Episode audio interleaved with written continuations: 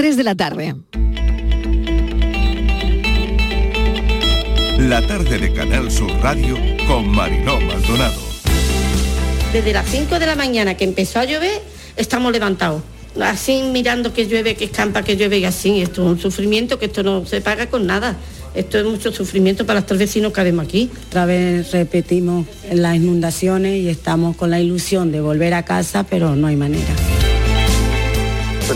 Seguimos con el dispositivo montado de prevención en, la zona de Urbasur y el dispositivo nuestro de protección civil preparado para que en cualquier momento haya que salir de nuevo. Seguimos con un gran déficit hídrico de lluvia y todavía los embalses no han, empezado a coger agua. Tenemos eh, de media en la cuenca del Guadalquivir en el año hidrológico 70 milímetros de lluvia a día de ayer, que es menos de la mitad de un año normal a esta fecha y por tanto tiene que llover mucho. Las previsiones son buenas esta semana y bueno, a ver si se cargan los perfiles del suelo para poder entrar agua en los embalses, pero parece que llegar a, a lluvias de 150 o 200 milímetros y es entonces cuando la tierra empieza a escupir y, a escorrer. La previsión para mañana es que el viento no sea tan fuerte como hoy y que además sea el preludio de la entrada de, una borrasca que puede dejarnos una significativa cantidad de nieve, ojalá sea así, en cotas medias y altas del dominio esquiable. Si eso fuera así, desde luego me parece una barbaridad y supongo que alguna investigación se tendría que abrir al respecto. Fuera así, algo absolutamente rechazable y ajeno a lo que debe ser el comportamiento de, cualquier persona, no solo y más si se es funcionario. Dotar de seguridad a los niños y las niñas y a esas personas que, si no son profesionales no deben de tirarlo porque les puede ocasionar un problema de salud y un problema eh, importante. Y, y, después también pues ya sabéis que los animales y las personas autistas, las personas con, con diferentes capacidades hay muchas que sufren muchísimo y padecen mucho este tipo de, ruidos, ¿no? Pues yo he notado subida en general en todo, pero por ejemplo la leche hace un año valía 55 céntimos el litro y ahora está a 95. Papel higiénico valía una, un euro 80 y ahora está a 2 euros, 2 euros 55. Ayer cuando vine a la compra lo comentaba en mi casa. El queso rallado que consumimos aquí en casa. El paquete a principios de año yo lo seguía pagando como siempre a un euro. Ha ido subiendo poco a poco y ayer mismo lo compré a un euro 45.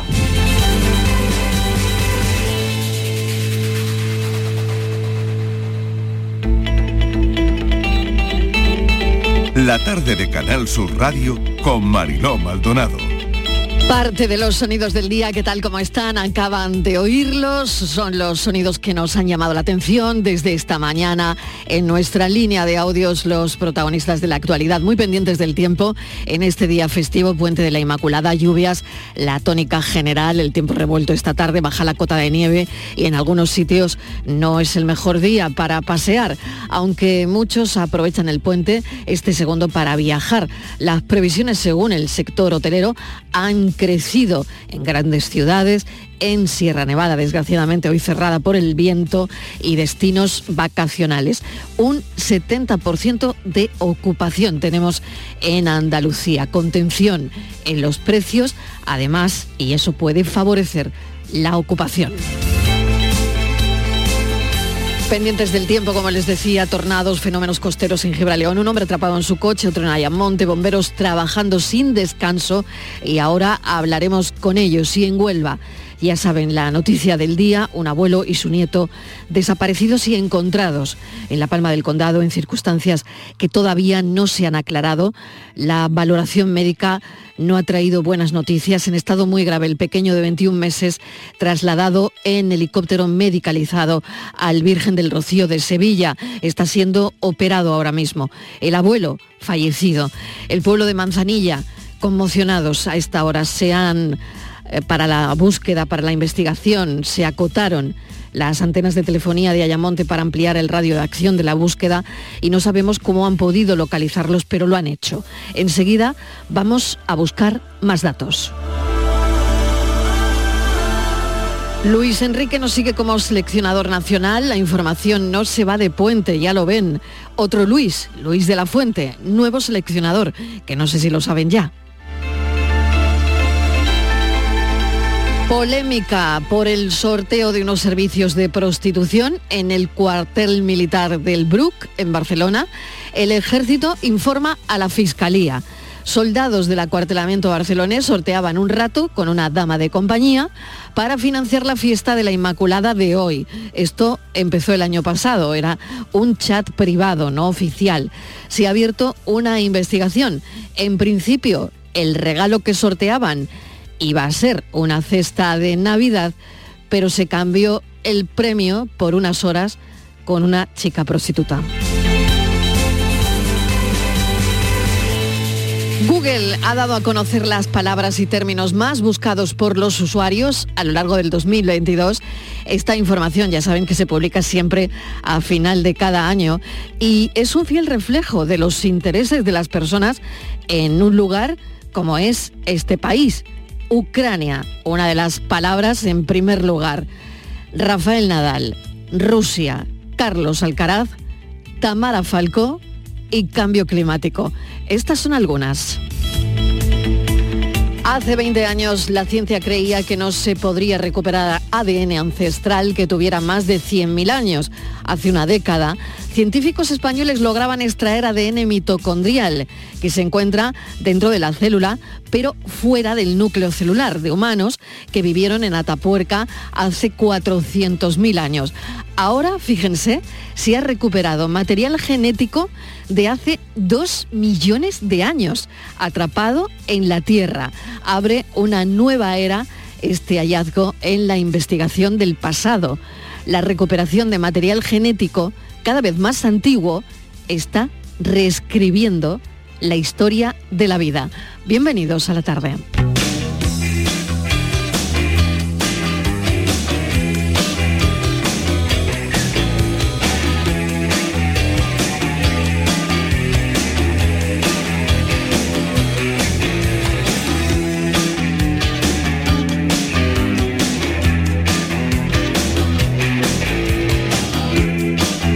La tarde de Canal Sur Radio con Mariló Maldonado.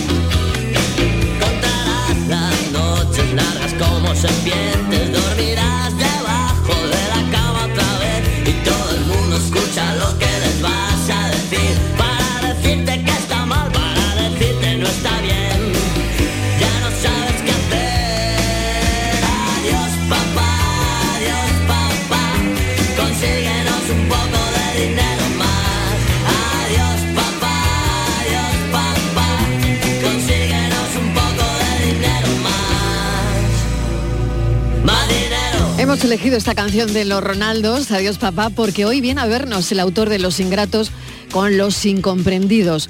Los silencios en una familia, dice él, son como enredaderas metiéndose en los muros de la casa. El periodista y escritor, esta tarde viene a las 5, va a reflexionar sobre las relaciones entre padres e hijos en esta novela que se llama Los Incomprendidos. No envejecemos tanto porque nos aplasten los años, sino por cómo gestionamos el dolor. Si dejamos que el dolor nos aplaste, envejeceremos muy rápido. Y en su libro habla de padres jóvenes, niños pequeños, problemas del mismo tamaño. Pero luego todo cambia. Padres maduros, niños adolescentes, problemas de mayor tamaño.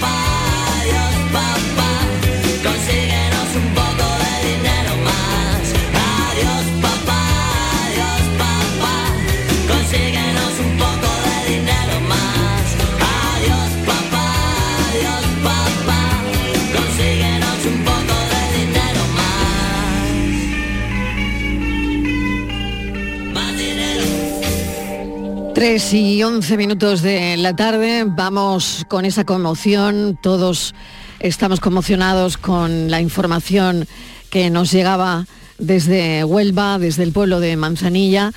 Eh, un niño y su abuelo desaparecieron el miércoles, eh, han aparecido encontrados el padre, el abuelo, quiero decir, pues eh, fallecido y el niño lo están operando ah, ahora mismo de urgencia, traslado en helicóptero medicalizado hasta el Hospital Virgen del Rocío de Sevilla. Las circunstancias de cómo ha podido ocurrir, de qué ha pasado, pues se están investigando. Patricia Torres, mesa de redacción de la tarde, ¿qué tal? Bienvenida. Buenas tardes, Mariló. Pues... Y saludo también a Estíbaliz Martínez, que también está ya con nosotros. Estíbaliz, bienvenida. Hola, Marilo, ¿qué tal? Buenas tardes. Vamos con todo, Patricia. Pues el vecino de Manzanilla, Huelva, localizado este jueves en su vehículo un día después de denunciarse su desaparición junto a la de su nieto, como tú bien decías, ha fallecido, mientras que el pequeño de 20 meses ha sido trasladado en estado grave en helicóptero al Hospital Virgen del Rocío de Sevilla. Tanto el abuelo como el niño eh, han sido localizados eh, esta mañana por unos vecinos en un punto limítrofe entre los términos municipales onubenses de Villarrasa y Ruciana del Condado. Los eh, vecinos que han encontrado el vehículo donde se encontraba eh, tanto el abuelo como su nieto eh, estaban alertadas de las informaciones que se habían difundido en las últimas horas sobre la desaparición de, ambos. Avisaron del hallazgo a las fuerzas de seguridad. La Guardia Civil activó un operativo de búsqueda en la localidad de Manzanilla tras la denuncia de esta doble desaparición realizada por el hijo del desaparecido y también padre del menor y la última hora que manejamos es que va a ser intervenido este bebé de 20 meses por una afección en la cabeza que todavía no se ha podido precisar de qué se trata según fuentes hospitalarias. El alcalde de Manzanilla no ha parado de atender a los medios durante, bueno, pues toda la mañana que llevamos em, con esta historia. Cristóbal Carrillo, alcalde, bienvenido, gracias por atender nuestra llamada. Gracias a vosotros por trasladar y que ha ayudado sin duda vuestras informaciones, la, la suya y la de los restos de los medios para que esto haya tenido un desenlace, al mm. menos si no feliz del todo, por lo menos en, parte. Qué noche, qué noche tan larga ha sido desde luego una noche y una mañana donde además bueno, pues ha llovido muchísimo en Manzanilla, pero nadie ha dudado, alcalde, en eh, ayudar a esta familia y, bueno, tratar de localizarlos, ¿no? De hecho, los han localizado dos vecinos, ¿no?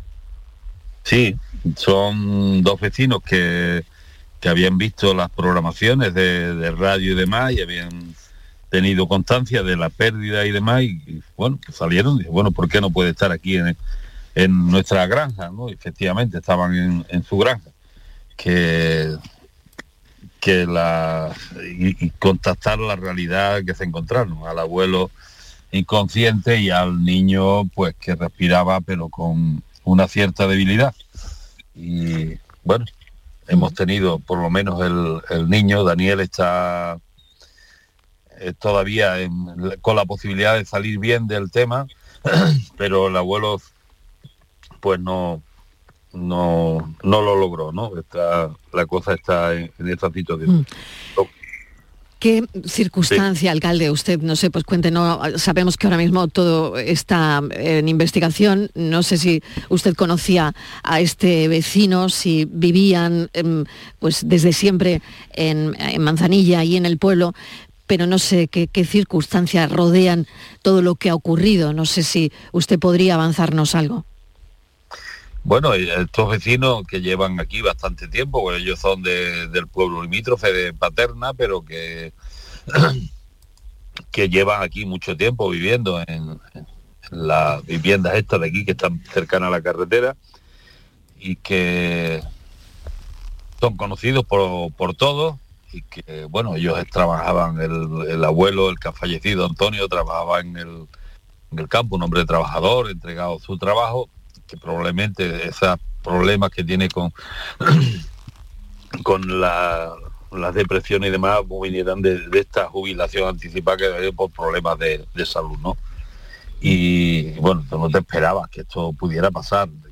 Mm. Daba, costaba dar crédito a esto, y más en una noche tan tan horrible, de lluvias torrenciales y de un mal tiempo exageradamente mal, que que esto hubiera ocurrido. De hecho, hasta por la mañana el pueblo no, no llegó a enterarse de, de- de la realidad y de la gravedad de esto, porque en los pueblos las cosas se transmiten a través de redes sociales, como en todos lados, pero que el boca a boca es lo que funciona. Al llegar a la tienda, oye, ¿qué ha pasado esto? Pues eh, prácticamente por la mañana al despertar, pues no había mucha gente que supiera lo que había pasado, ¿no? Pero es verdad que la noche la gente que, supieron, que tuvieron constancia de esto, pues salieron a buscar. Y, de hecho en la búsqueda, pues los familiares que han estado, junto con la Guardia Civil, que estuvieron, llegaron casi hasta la Peñuela, en Valverde, cuando en realidad estaban en una granja familiar, en un pueblo totalmente en el lado opuesto de la A49, entre Villarraza y, y Rociana, ¿no? Mm. ¿La granja tenía que ver con, con ellos, alcalde? ¿O era una granja de, de otras personas? ¿O No. era- no era de ellos, no, no tenía nada que ver No, con ellos. no tenía nada que ver con ello. De hecho, se buscó primero en un en un cortijo donde él trabajaba, en una hacienda donde él trabajaba entre Cacena y, y Alcoye, que es donde se pensaba que se había podido ir, pero que va, estaba totalmente, no tenían nada que ver con ello. Un, un espacio totalmente distinto a donde habitualmente estaba él o donde trabajaba su abuelo, ¿no? O sea que nada mm, hacía presagiar que, mm, bueno, él se iba a dirigir a este lugar, claro, a, a donde ha sido encontrado. No sé si Patricia Torres o Estíbaliz Martínez tenéis alguna pregunta más, adelante. Sí, yo le quiero preguntar al alcalde, buenas tardes, eh, gracias de verdad por, por atendernos eh, de nuevo porque hemos estado en permanente contacto con el señor eh, Carrillo. Eh, sí que ha habido muchas informaciones contradictorias, alcalde, porque en un primer lugar, bueno, eh, sí sabíamos que el niño eh, eh, sí fue trasladado inicialmente en estado muy crítico al centro de salud de La Palma del Condado, donde ahí se le ha, se le ha intentado estabilizar antes de que haya sido trasladado al Hospital Virgen del Rocío de Sevilla. Y sí manejamos pues una información, eh, alcalde, de que el niño ha roto a llorar en el helicóptero de camino a Sevilla y al parecer esa es una muy buena señal. Sí, efectivamente, nos informaron de que había una señal inequívoca de que estaba bien o que estaba mejorando bastante, que es que el niño que en principio estaba casi con una respiración forzada y que después lo estabilizaron en el centro de salud, al final rompió a llorar y en el helicóptero, que esto es una señal de que la cosa iba mejorando, ¿no? Alcalde, pues, eh, en fin, estaremos muy pendientes y muy atentos eh, para la evolución de este pequeño y, bueno, y determinar qué, ha podido ocurrir. Muchísimas gracias, un saludo y ánimo. Cristóbal Carrillo, alcalde de Manzanilla, en Huelva, donde bueno, pues estamos contando que hemos estado solivantados toda la mañana con el corazón encogido cuando nos enterábamos que uno- un abuelo y su nieto habían desaparecido. Estamos contándoles el desenlace. Gracias, un saludo. Un saludo y gracias a vosotros. La vida se abre paso, 3 y 20 minutos, porque una mujer da a luz a su hijo en el coche cuando iba camino del Hospital Materno de Granada.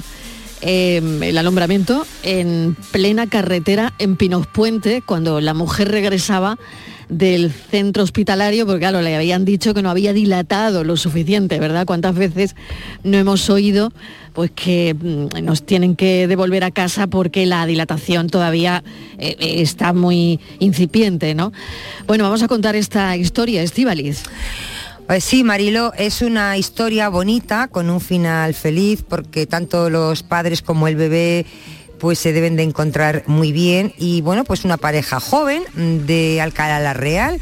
Ella tiene contracciones y efectivamente van a su centro de referencia, que es a, a Granada, al Hospital Materno Infantil de Granada, pero cuando llega allí, pues los profesionales dicen que todavía pues, no está como para que las contracciones no son suficientes, que no está de parto y que pueden volver a casa. Vuelven a casa, pero en el camino eh, la chica, la mamá, vuelve a tener contracciones y entonces deciden darse la vuelta para volver otra vez al hospital, pero no llegaron a tiempo. Mariló, a la altura del municipio de Pinos Puente tuvieron que parar porque ella ya no podía más, estaba totalmente de parto y, y el bebé pues, pues nació allí. Eh, eso sí, llamaron al 112, de, al servicio de emergencias 112 de Andalucía, pero el bebé tenía mucha prisa por salir, Marilo tenía muchos otros planes, no quería esperar y, y decidió pues, pues estar allí. Esta mujer pues dio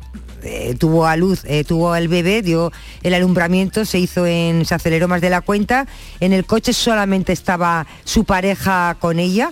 El coche se tuvo que convertir en un paritorio improvisado y bueno, pues eso es lo que, lo que ha pasado, ¿no? Eso sí, ella llegó rápidamente una patrulla de la policía local de Pinos Puente que se encontró a la madre con su hijo en brazos y aún con el cordón umbilical y bueno, y procedieron evidentemente a llevarla al hospital y parece ser que todo fue bastante bien, que, está, que están todos bien. José Manuel Iglesias es subinspector jefe de la Policía Local de Pinos Puente. Bienvenido, gracias por atender nuestra llamada. Hola, buenas tardes a todos, gracias por llamar. Bueno, cuéntenos porque mm, bueno, el, el, bebé tenía prisa por nacer y bueno, y ahí estaba la policía local, ¿no? Sí, la verdad es que la, la actuación fue muy satisfactoria y claro, cuando venían de camino esta pareja, pues como han dicho ustedes muy bien, el, el bebé tenía mucha prisa por conocer a su mamá y a su papá y no quiso esperar a llegar al hospital y en plena carretera pues nació entonces el papá llamó al 112, el 112 activó los servicios de emergencia y los primeros que llegaron fue la, una patrulla de la policía local de Pinos Puente. Eh, el padre estaba esperando, llamándonos, haciendo aspaviento en la carretera, ¿no? Con los brazos. Claro. Y claro, lógicamente muy nervioso porque la situación era un bebé, claro. un bebé que había nacido de un coche. Claro. Y claro, llegaron los compañeros eh, y ya se pusieron con la mamá y con el bebé. El bebé y con el todavía... padre me imagino que también.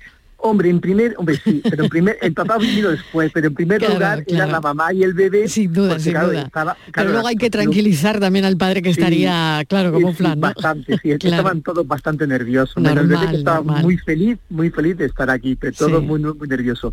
Y en fin, y claro, la situación fue un principio- al principio un poquito tensa, porque claro, estaba el bebé con el cordón umbilical eh, unido a su mamá.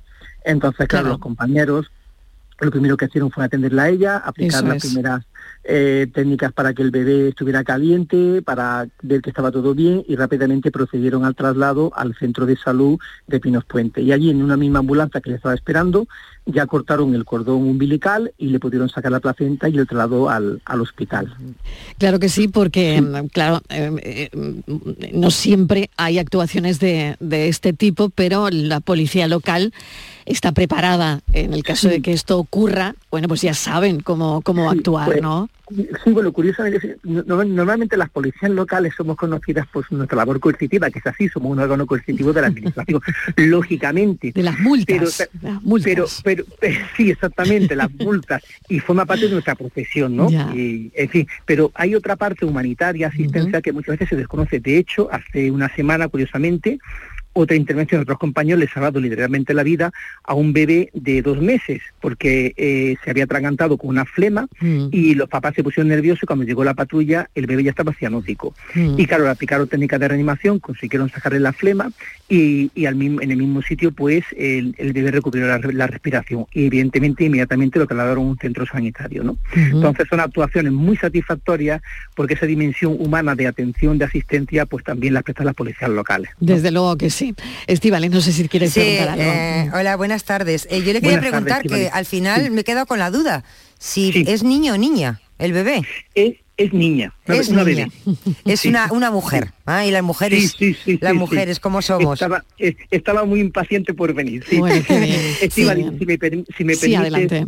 muy rápido, Mm. pues nada, solamente eh, qui- qui- quería agradecer a estos dos profesionales y en general a toda la plantilla de la jefatura de la Policía Local de Pinos Puente por su excelente profesionalidad, pero no solamente por su conocimiento y preparación, sino fundamentalmente por la actitud que tienen todos los días frente a sus obligaciones. Y es para mí un lujo trabajar todos los días con ellos. Oye, qué bonito, qué bonito que un jefe diga eso públicamente, ¿eh? Hombre, pero no, eso no se ve todos los días. Pero no es, eh, no es no es un elogio, es un reconocimiento. Muy es un bien. reconocimiento porque es la pura verdad. Y tantas actuaciones como otras muchas que hay a diario, la complejidad del trabajo que se lleva a cabo, ¿no? Eh, a mí me hace estar muy orgulloso de ello y para mí es muy fácil trabajar con ellos, por, ya, ya, he dicho, por su preparación y por su vinculación que tienen con su trabajo. Muy bien, no sé si querías añadir alguna cosa más que Estivaliz, no sé qué, que, que, le querías preguntar. No, que sé que eh, el subinspector jefe también ha estado muy pendiente de cómo ha ido evolucionando tanto lo, sí. la mamá como, como, la, como el bebé, como sí. el padre. Creo que están bien. No sé si están en casa ya, no sé sí. qué información tiene. Eh, sí, bueno, nos tenemos que llamar a ellos. Lo que sí hice ayer por la mañana es llamar a María José, la directora del Centro de Salud de Pinos Puente, uh -huh. eh, para preguntar por el estado de salud, cómo evolucionaba. Y me dijeron que me dijo que perfectamente que estaban todos muy bien. En los próximos días, cuando ya esté todo un, un poco más tranquilo, más relajado, pues procederemos a hablar con ellos. José Manuel Iglesias, muchísimas gracias por contarnos esta historia, por esa felicitación a su equipo, que me parece muy bien. Y, y nada, bueno, pues la vida se abre paso, sí. en este caso con, con, prisas en un coche, y la policía local de Pinos Puente atiende ese parto en el coche. Muchísimas gracias, un saludo. Un saludo, gracias a vosotros por, por, vuestro trabajo. Muy bien, nos vamos un momentito a una desconexión de publicidad y a la vuelta vamos a hablar del tiempo y de cómo están eh, los bomberos de Huelva. La tarde de Canal Sur Radio con Mariló Maldonado. También en nuestra app y en canalsur.es. En Navidad todos deseamos lo mejor para los nuestros. Desde 1953, la Logroñesa me ofrece el mejor mazapán. Un sabor único, artesano y tradicional. Pero como no solo de mazapán vive el hombre, ahora también tienen turrón blando y torta imperial. Mazapanes de Montoro la Logroñesa. La Navidad en su mesa. Somos la generación más inclusiva y diversa de toda la historia. Compartámoslo. Gritémoslo. Démoslo todo. Sintámonos orgullosos.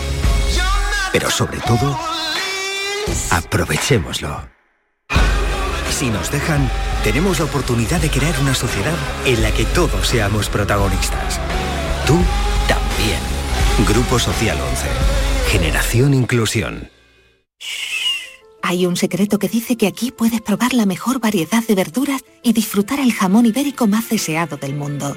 Puede que todo esto sea un secreto a voces, pero es nuestro secreto para conseguir la calidad, la riqueza y ese puntito tan especial de Andalucía. Gusto del Sur, el sabor de tu vida. Junta de Andalucía. Como nunca con Rapimueble, solo durante 15 días. Dormitorio de matrimonio 299 euros. Conjunto de sofás 369 euros. Y paga en 12 meses sin intereses. Ahorra como nunca con Rapimueble. Más de 200 tiendas en toda España y en rapimueble.com. La 11 presenta el nuevo Rascalink, el primer rasca que compras a tu vendedor de la 11 o en un punto de venta y que se juega con el móvil. ¿Rascar mi móvil? ¿Con la foto de mi perrita Luna disfrazada de princesa? Jamás de los jamases. No, se rasca el boleto, se escanea con el móvil para jugar a uno de los tres divertidos juegos disponibles. Y si ganas un premio, tienes que llevar el boleto al punto de venta para cobrarlo. Bueno, pero a mi Luna no la rasca nadie. ¡Guapa! Nuevo Rascalink de la 11. Gana hasta 100.000 euros mientras juegas. A todos los que jugáis a la 11, bien jugado. Juega responsablemente y solo si eres mayor de edad. Este puente se miden los dos equipos andaluces de segunda división. El Granada de Paco López prueba sus aspiraciones de ascenso en la Rosaleda ante el Málaga de Pepe Mel que quiere salir de los puestos de peligro. Síguenos este jueves en Canal Sur Radio y Radio Andalucía Información desde las ocho y media de la tarde con Jesús Márquez.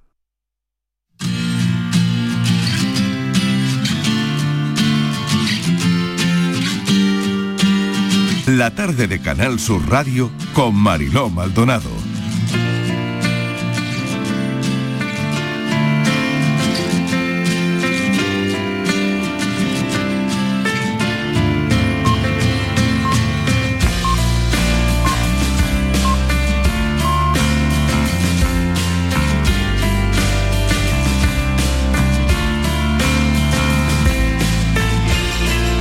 Muy pendientes del tiempo en este día festivo, en este puente de la Inmaculada, lluvia la tónica general, pero los bomberos de Huelva no han parado, ¿eh? Pero no han parado literal, Estivaliz, porque han pasado una, una noche y una madrugada debido a un montón de incidencias que ha provocado este temporal de lluvia y viento que sobre todo ha cebado a la provincia, azotado a la provincia de Huelva.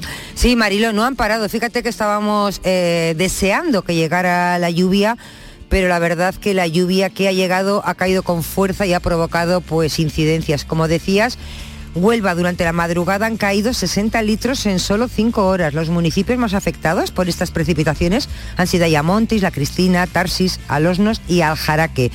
También la crecida de los arroyos ha provocado el desbordamiento de dos arroyos, uno en Aljaraque y otro en Lepe. Los bomberos Marilo no han parado, se han producido unas 70 incidencias, afortunadamente, hay que decir, sin daños personales. Tú lo comentabas al principio, un conductor ha tenido que ser rescatado por los bomberos al quedar su coche atrapado en un arroyo, esto ha sido en Gibra, León, y otro, bombero, eh, otro hombre también ha sido rescatado del interior de su coche que había quedado atrapado por la lluvia, también en Ayamonte en este caso, ¿no? Han sido numerosas las incidencias, por ejemplo, inundaciones de casas, de locales comerciales, garajes, calles en varios municipios onubenses. Joaquín Marfil es subdirector del Consorcio de Bomberos de Huelva. Joaquín, bienvenido, gracias por acompañarnos. Vaya noche, vaya día, ¿eh? Sí, hola, buenas tardes. ¿Qué tal? Bueno, ¿cómo está todo ahora? Mm. Ya el, día más tranquilito. Pero la noche empezó fuerte con fuerte lluvia, como sabéis, y coincidiendo con la pleamar, pues en la zona occidental de la costa complicaba mucho los trabajos de, de achique de locales porque eh, estando el nivel de las aguas mm, superior en la calle a los locales, hace imposible la misión. O sea, que hubo que esperar un tiempo a que fuera bajando la, marea. Además coincidió con un amainamiento del temporal y bueno, eso ha facilitado bastante las cosas. Dos personas, bastante mm. peores, claro. Dos personas atrapadas en, sus coches, uno lo acabamos de comentar, en Gibraleón y Ayamonte, y, y claro, lo primero que se nos ocurría pensar es si esto nos ocurre y estamos dentro del coche, ¿cómo actuar? Bueno, pues en principio no salir del coche, no salir del coche porque puede ser bastante peor. Dentro del coche estás metido en una unidad que te protege. Si sales en el coche nunca se sabe lo que lleva el torrente de agua arrastrando y que te puede te puede causar bastante daño. Incluso puede darte un golpe y perder el conocimiento y ya estás perdido. Entonces dentro del coche no, no, no salir. Y otra cuestión es que si el coche se hundiera o no. tampoco es tan fácil que el coche se hunda porque al final está transitando por una, un cauce que es una es una vía, una calle normalmente. Claro, que, el coche va flotando, ¿no? En, en este caso, ¿no? Sí, eso se ha arrastrado y van por la parte. Y estas personas, eh, bueno, pues me imagino que estaban haciendo lo indicado porque eh, ¿quién les ayuda a salir del coche? Bueno, nosotros nos dan el conocimiento que tenemos aquí es que nos dan el servicio y vamos al rescate. Entonces, pues en la, en la situación exacta, no te lo puedo decir porque, porque yo no estaba en el lugar, pero en la situación exacta en la que están, eh, son de fácil, de fácil auxilio porque ya te digo que no ha sido, sido tan complicado como nos pasó con la gota fría del año pasado. Además no había tanto tránsito, la gente estaba muy mentalizada, la gente estaba en casa, eh, se activó el, plan de emergencia municipal en Lepe, por ejemplo, tomaron medidas de, de precaución previa a la activación y, la verdad es que había, ha habido bastante concienciación por parte de la población. Muy bien, pues Estivali, no tengo más preguntas, no sé si tú tienes alguna más. Por confirmar lo que decíamos, sí que parece ser que ha habido daños materiales numerosos por esas inundaciones en casas, locales, garajes, pero afortunadamente parece ser que no ha habido daños personales. Todo material. Mm. Sí, así ha sido, no ha habido daño, daños personales y, y ya les digo que esto ha sido pues también la concienciación que tenía eh, la gente, la población para este tipo de, situaciones. Nos ha dado, estamos en el servicio ya preparados por si pues, empezaron a darse casos de personas aisladas, de, coches atrapados, pero no, no ha habido nada más que estos dos casos que, hemos mm. resaltado. Pues muy importante, Joaquín Marfil, muchísimas gracias por atendernos. ¿Qué, qué haríamos sin vosotros? Subdirector del Consorcio de Bomberos de, de Huelva, gracias, un saludo. Gracias, igualmente, buenas tardes. Y enseguida vamos con la foto del día, porque esta es la hora en la que la foto del día llega, así que Francis Gómez, vamos con esa foto de hoy, que es una foto especial. Hoy es especial, sí, Mariló. tenemos con nosotros a Ramón Corrales, que lleva desde los 15 años dedicado de manera no profesional a la fotografía. En un principio de manera casi instintiva se interesó por temas sociales, dando importancia esencial al elemento humano en una época en la que las fotografías te esperaban a la puerta de tu casa, en una España que ya no existe. Ha participado en distintas publicaciones, así como en exposiciones colectivas e individuales. De formación autodidacta es un apasionado de marcas tradicionales e icónicas de la fotografía, donde la cámara se convierte en una prolongación de la mano y donde todo está centrado en lo esencial, prescindiendo de tecnicismos superfluos que pueden producir imágenes poco espontáneas. Hoy nos va a presentar la exposición Aurigas, que se puede visitar desde el pasado 1 de diciembre hasta el próximo 4 de enero en el archivo de protocolos notariales en la calle Feria número 50 de Sevilla. Ramón Corrales, bienvenido, gracias por acompañarnos. Muy bien, muchas gracias. Lo mismo digo. Un viaje en enganches de Ronda a Sevilla y ahí es nada, porque lo que pretende Ramón Corrales es enseñar el mundo del enganche desde dentro y la verdad es que Aurigas no deja nada en el aire. Bueno, pues sí, la verdad que ha sido, ha sido un trabajo largo, está como cinco años eh, después, detrás de, los concursos de enganches, tanto en Ronda, que es mi ciudad natal, como en Sevilla. Al final esto plasmó en un libro de unas 150 fotografías y ahora lo que hemos, lo que hemos expuesto es una síntesis de esas 150 fotografías, son unas 40 fotografías en gran formato hay fotografías, eh, la más pequeña mide un metro veinte por un metro veinte y la más grande prácticamente tiene tres metros de largo y entonces es una síntesis, eh, un poco la esencia de, este libro.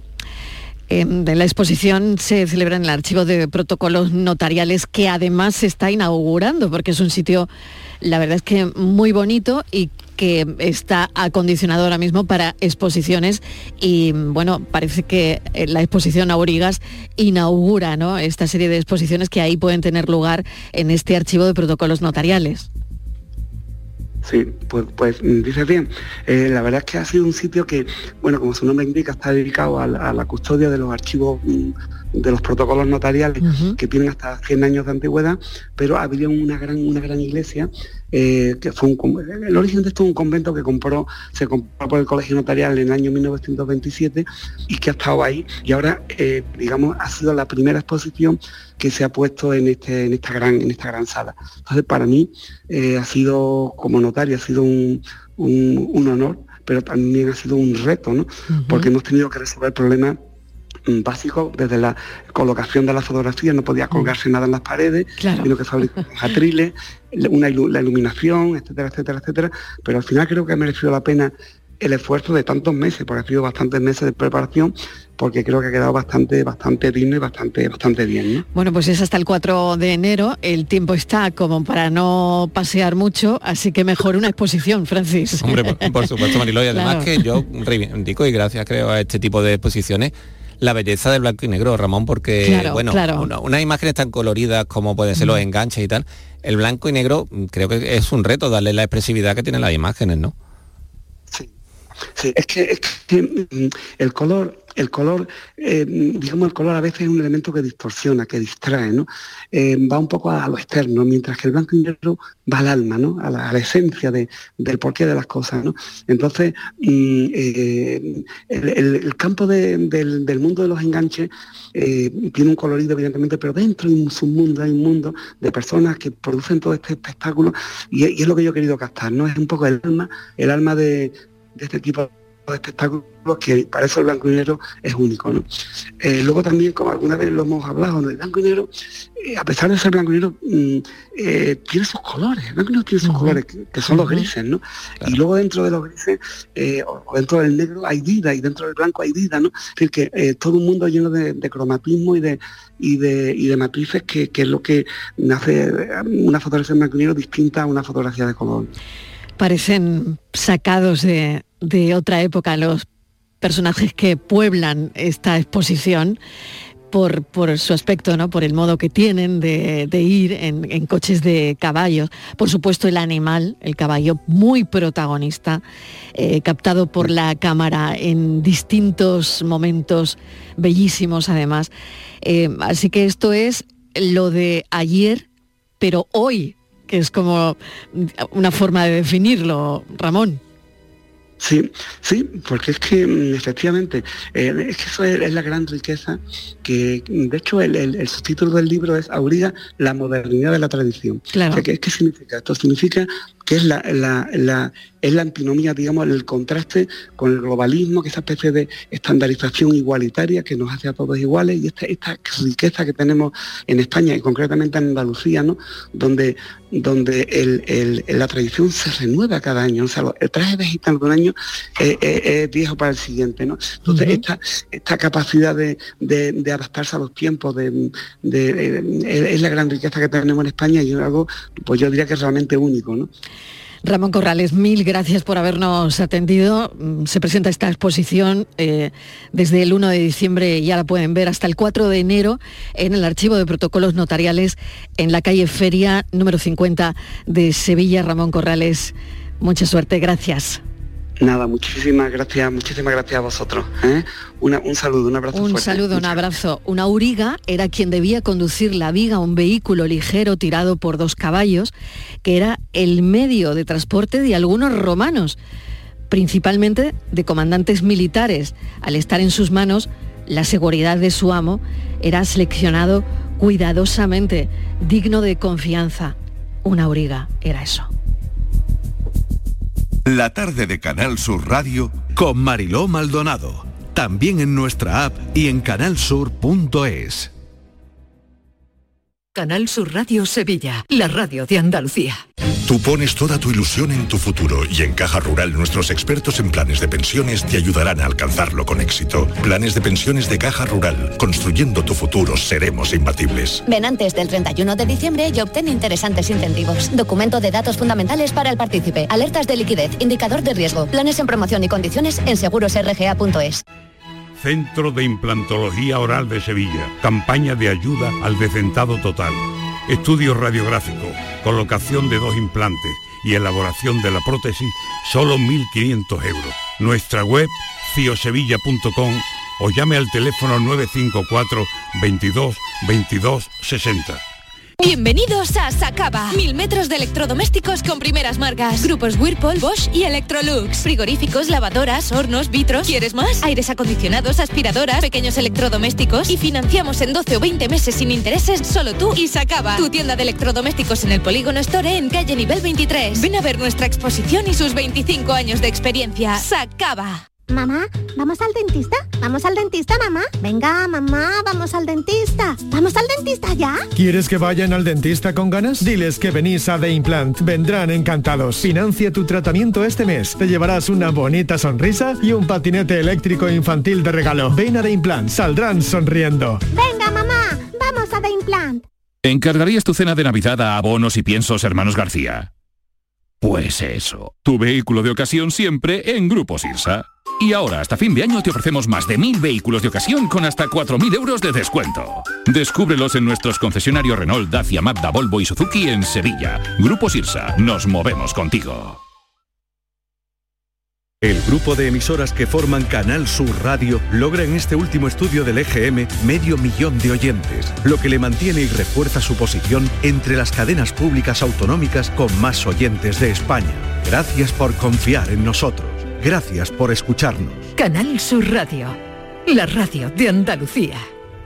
La tarde de Canal Sur Radio con Mariló Maldonado. Estos son nuestros teléfonos 95 1039 105 y 95 1039 16. A pesar de ser fiesta, nuestro abogado está aquí, Javier Jaénes, socio de Montelirio Abogados. Hoy hablamos de temas laborales. Javier, mil gracias. Nada, gracias a vosotros como y gracias siempre. por venir en un día de fiesta, además en un festivo, ¿eh? Y lloviendo, ¿eh? Y lloviendo, se agradece doblemente porque Nada, lo que nada. apetece es estar en casa calentito con la mantita, ¿eh? bueno, yo te lo agradezco Nada. totalmente. Bueno, el, asentismo, dicen que sube un 12% en un año estivaliz. Sí. Yo, yo no sé, con lo- Pero los es una datos- barbaridad. Es una barbaridad. Con los datos de Andalucía, no lo sé. Vamos si- bien, vamos- vamos, también Sí, hay, ¿eh? Sí, sí, Pero por eso, si por- estos datos son tal que así, o de alguna Bueno. manera, eh, pues no sé, ha habido algún error en el estudio, no, No, lo sé. es un estudio, bueno, no A sé ver. si ha habido un error en el estudio, es un estudio Que se ha publicado hoy. Me parecen muchos, por muchos. y dice que en España, bueno, de este año al año pasado, un 12% más de personas que no acuden al día a trabajar, a su puesto de trabajo. 1.200.000 españoles, Mariló, no, No son acuden muchos. Muchísimo en España, ¿vale? Esto, Mm. y de ellos, un 22%, que es lo grave, no lo justifican. O sea, de 10, más de dos personas no lo justifican. Pero fíjate que ahí no estamos Andalucía, es el País Vasco, Cantabria, Canarias Ast- y Asturias son las comunidades más afectadas por esta práctica. ¿Qué pasa en Andalucía? Pues estamos, Marilo, dos décimas por debajo de la media nacional, pero también se da, también se da. Eh, son casi 200.000 andaluces los que faltan cada día su puesto de trabajo. La gran mayoría, unos 150.000, sí presentan baja médica y el resto unos 46.000 al día no lo justifican. Y eso es lo que yo le quería preguntar a nuestro abogado, a Javier Jaénes. ¿Qué pasa cuando una persona no justifica su ausencia al trabajo? Y por otro lado también valorar los datos. Me parecen muchísimos, pero no, no, no sé si, Tiene- si esto, si el estudio em, A ver, tiene un matiz, tiene un matiz, Venga. Mariló, que tenemos que analizar. Y es que, y esto es muy importante para todos los trabajadores, aquí hay una consecuencia derivada del teletrabajo. Quiere decir, eh, desde la pandemia, pues sabemos que el teletrabajo pues, se ha ido imponiendo en muchísimas empresas. ¿Cuál es el problema? El problema es que el teletrabajo o quedarte en casa trabajando no quiere decir que no estés trabajando. ¿Qué ocurre? Que hay muchas empresas que han dejado un poco al arbitrio del trabajador, bueno, pues esos días de teletrabajo, algunas empresas te dicen, oye, teletrabaja uno o dos días, o "Mm, quédate en casa, mírate a ver. eh, y esto se llega a confundir por muchísimos trabajadores que entienden que no tienen que ir a trabajar y en muchas ocasiones tampoco teletrabajar. Esto se ha visto porque además hay informes y a nivel de, de juzgado de lo social y a nivel de demandas y además a muchos niveles donde hay muchísima eh, descoordinación entre lo que es el teletrabajo y la ausencia al puesto laboral. Con lo cual tenemos que tener en consideración que si no tenemos unas directrices claras de la empresa de cuándo se teletrabaja, porque claro, el teletrabajo también tiene obligación de fichar y también tiene obligación de estar a disposición de la empresa, aunque estés trabajando en sitios distintos a las oficinas. Con lo cual, esto es una de las cuestiones que se ha despuntado mucho y se ha, mm, digamos, disparado de alguna forma el teletrabajo y la ausencia al puesto de trabajo. Y por cuanto a la pregunta de, Estíbaliz, de si no se justifica la ausencia al puesto de trabajo, tenemos que tener en consideración que es perfectamente sancionable por parte de la empresa, donde te pueden reducir de empleo y sueldo, te pueden poner otras medidas eh, punitivas o, o algunas otras medidas de carácter disciplinario y que obviamente esto puede llegar al despido eh, sin ningún tipo de indemnización ni ningún tipo de desempleo ni nada. Entonces tenemos que tener mucho cuidado porque al final es un despido disciplinario, al final es un despido donde mm, vas a perder pues muchísima, muchísima, muchísimo dinero y tu puesto de trabajo y esto de no ir a trabajar y no justificarlo pues un- es un problema mm, sancionable y que puede llegar, puede dar lugar al despido perfectamente. vamos a recordar los teléfonos del programa. Andalucía pregunta a esta hora. Estos son nuestros teléfonos 95 1039 105 y 95 1039 16. Momento de preguntar si tenéis alguna duda que tenga que ver con lo laboral 670 94 30 15 o 670 940 200 si lo queréis hacer a través de un mensaje de audio que hoy es día de fiesta pero que también estamos funcionando. Bueno, más historias, Sí, es alguna una, cuestión una más, algún tema más. y luego hay un tema muy interesante que lo planteaba Marilo Venga. ayer, pero vamos con una consulta primero, Marilo. Preguntan si es normal que me avisen por WhatsApp del final de mi contrato de sustitución mientras estaba de vacaciones. Bueno, una poca eso. vergüenza me parece, Remarco eso, ¿eh? Contrato de sustitución. Venga, Bueno, va- vamos, pero, pero por favor, ¿se puede despedir a una persona por WhatsApp? vamos a ver, es que ¿En serio? A ver, esta- este es el matiz. Una cuestión es un despido y otra cuestión es una finalización de un contrato. Lo que ocurre es que muchas veces confundimos el despido con una finalización de un contrato. Quiere decir, si tú estás trabajando normalmente y la empresa decide despedirte, eso hay que hacerlo mediante una carta donde te exige el Estatuto de los Trabajadores que el empresario tiene que hacerlo me- de una manera clara, donde se expliquen los motivos, eh, de una forma fehaciente y eso es un despido. Ahora bien, si yo me han hecho durante estas vacaciones o este periodo de Navidad, me han hecho un contrato de 40, de 50 días, de 60, por un exceso de producción, en fin, por cualquier otro motivo, y ese contrato llega a su finalización, eso no es un despido. Es una finalización de contrato, un contrato de interinidad. Se ha hecho un contrato de duración determinada. Entonces, cuando llega el final de esa de ese contrato, que no es un despido, lo cierto es que no hay una forma, em, no hay una cuestión formal de cómo deba hacerse. Entonces, en el caso de una sustitución, de una finalización de un contrato, cualquier forma de comunicación es posible. ¿Por qué? Porque el trabajador ya lo sabe cuando firma. Ya sabe, oiga, usted tiene un contrato de dos meses, de tres, de siete, del tiempo que sea. Entonces, cuando es una finalización de un contrato que ya sabe el trabajador que se le va a acabar ese contrato, no hay una forma de hacerlo y las redes sociales o cualquier otro tipo de, mensaje, pues es válido. ¿Por qué? Porque no te está diciendo algo que tú no sepas. Tú ya sabes que tu contrato va a terminar. Ahora bien, cuando es un despido, ahí sí que no. No se puede despedir por WhatsApp. Muy bien. Tenemos una consulta, vamos con ella. La escuchamos. Atento, Javier. Venga. Buenas tardes, que Luis de Sevilla. Una pregunta. Eh, ¿Me pueden obligar a que yo haga con una llamada entrada y salida del trabajo con mi móvil? Eh, si dejo de llamar, ¿puede haber alguna repercusión en contra mía? Si digo que no utilizo mi móvil. Muy buena pregunta. Buenísima pregunta. Buenísima pregunta, sí señor.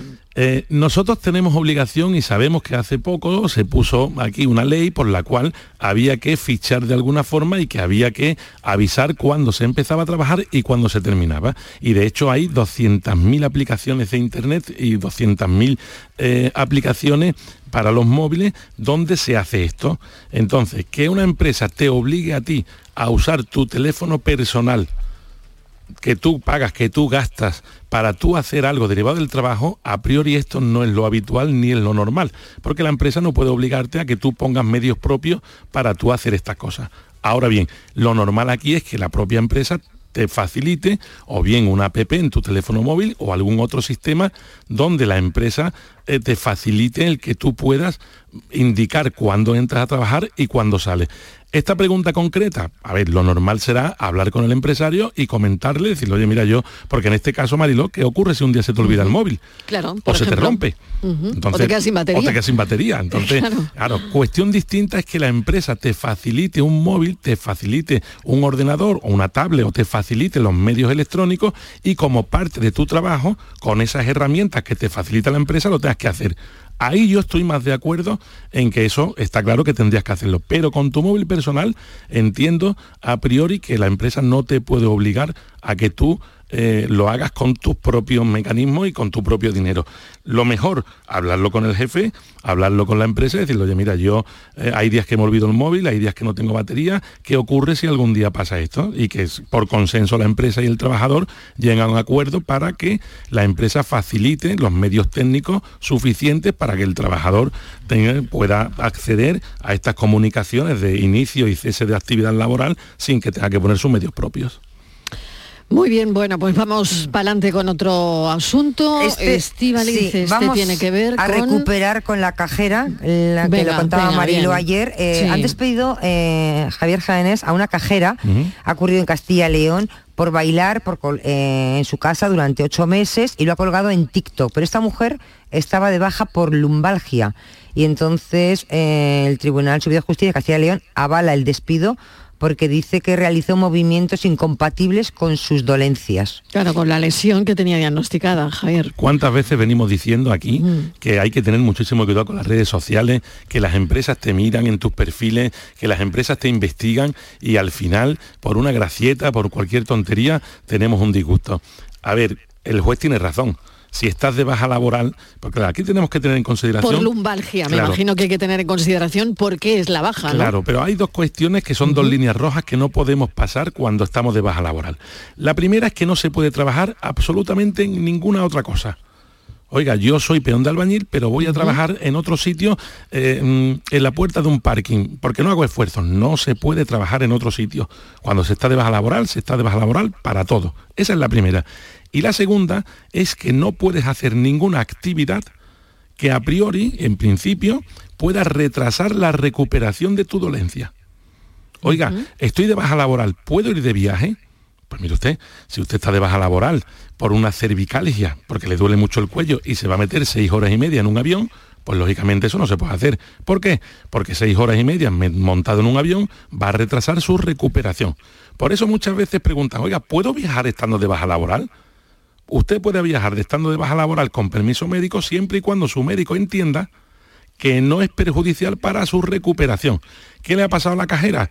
Pues si tiene una lesión diagnosticada en, este caso, que puede ser una lumbalgia, y usted está haciendo unos bailes de TikTok y está haciendo unos movimientos que son incompatibles, o bien con la recuperación porque la puede retrasar, o bien es que realmente esos, esos bailes denotan que a usted no le duele, pues lógicamente su empresa, si lo ha visto, pues lo va a, lo va a poner en conocimiento de un juzgado y el juez le va a dar la razón y la van a despedir pues con todas las de la ley como ha ocurrido aquí. Luego hay otra cosa, un pequeño matiz, que es que esta persona tenía sus redes sociales abiertas, ¿no? Mm. Que me imagino que si eh, todo cambiaría si la empresa hace, pues, por ejemplo, una investigación y dentro de sus perfiles cerrados eh, consigue esas imágenes. Bueno, aquí estaríamos ya en la legalidad. Eso sería otro matiz, ¿no? Bueno, estaríamos en la legalidad, Mariló, o no, de la obtención de pruebas. Y aquí hay ríos y ríos y ríos de tinta. Porque al final es cierto que cómo se consiguen las pruebas y si las pruebas son válidas o no. Esto es otro debate que en el ámbito social pues hay unas normas, en el ámbito penal hay otras normas, en el ámbito, o sea, en cada ámbito hay normas distintas de cómo se consiguen esas pruebas y si se han aportado de manera legal o no. En el caso concreto, si la empresa tiene conocimiento, porque claro, esto siempre vamos a lo mismo. Hay una cuestión que nosotros nunca tenemos en mente y es que cuando una persona se da de baja, irremediablemente los compañeros se ven afectados por esas bajas. Muchos compañeros. ¿Por qué? Porque mientras que está de baja no se busca a otra persona. Y al final quien cumple y el trabajador que está cumpliendo, al final está viendo cómo por que otros trabajadores, bueno, pues tengan un poquito más de a la hora de estas bajas, que no están debidamente justificadas o no son completamente justificadas, al final muchos trabajadores se ven afectados porque otros no trabajan. ¿Qué ocurre? Que puede ser que un propio trabajador porque tú puedes tener tus redes cerradas, muy bien. Nosotros somos los dos compañeros, yo tengo mis redes cerradas, pero tú tienes acceso a mi red. Y tú me ves a mí haciendo el fantoche. Y al final dices, tú misma dices a, nuestro jefe, oiga, mire usted, es que Javier está haciendo el fantoche aquí mientras los demás estamos trabajando. esto, esto que ocurre. Entonces, claro, con esta consecución de pruebas, pues entraríamos en otro debate, claro, pero. Claro, es otro debate, pero bueno, que sí se podría dar el caso. Tengo otro audio. Vamos a escucharlo. Venga, Javier. Eh, buenas tardes, Juan de Málaga. Una consulta le iba a ser, si yo estoy trabajando y me encuentro mal, tengo fiebre y me encuentro realmente mal, eh, ¿la empresa me puede decir, o sea, me puede obligar a seguir trabajando o puedo ir o puedo irme yo voluntariamente? Gracias. Otra cuestión que nos va a resolver Javier Jaénes, minuto y medio. Pues lo vamos a resolver, yo creo que, incluso antes. A ver, Juan, si estás trabajando y te encuentras mal y tienes fiebre o tienes un principio porque me está doliendo el brazo izquierdo, sospecho que esto puede ser un principio de infarto, eh, en fin, estoy muy mal. Ojito con el empresario que le haga quedarse trabajando, porque si al final por culpa del empresario tenemos un empeoramiento en las lesiones, entonces el empresario va a tener un problema pero gordo además. Cuando un trabajador, o sea, las personas están por encima de los trabajos y la persona está incluso por encima casi de la ley. Cuando un trabajador se encuentra mal y tiene fiebre y tiene estos síntomas, tiene perfectamente derecho a abandonar su puesto de trabajo, a, dirigirse o bien al servicio de la mutua a urgencia para que lo traten. Cuestión distinta, siempre volvemos a lo mismo.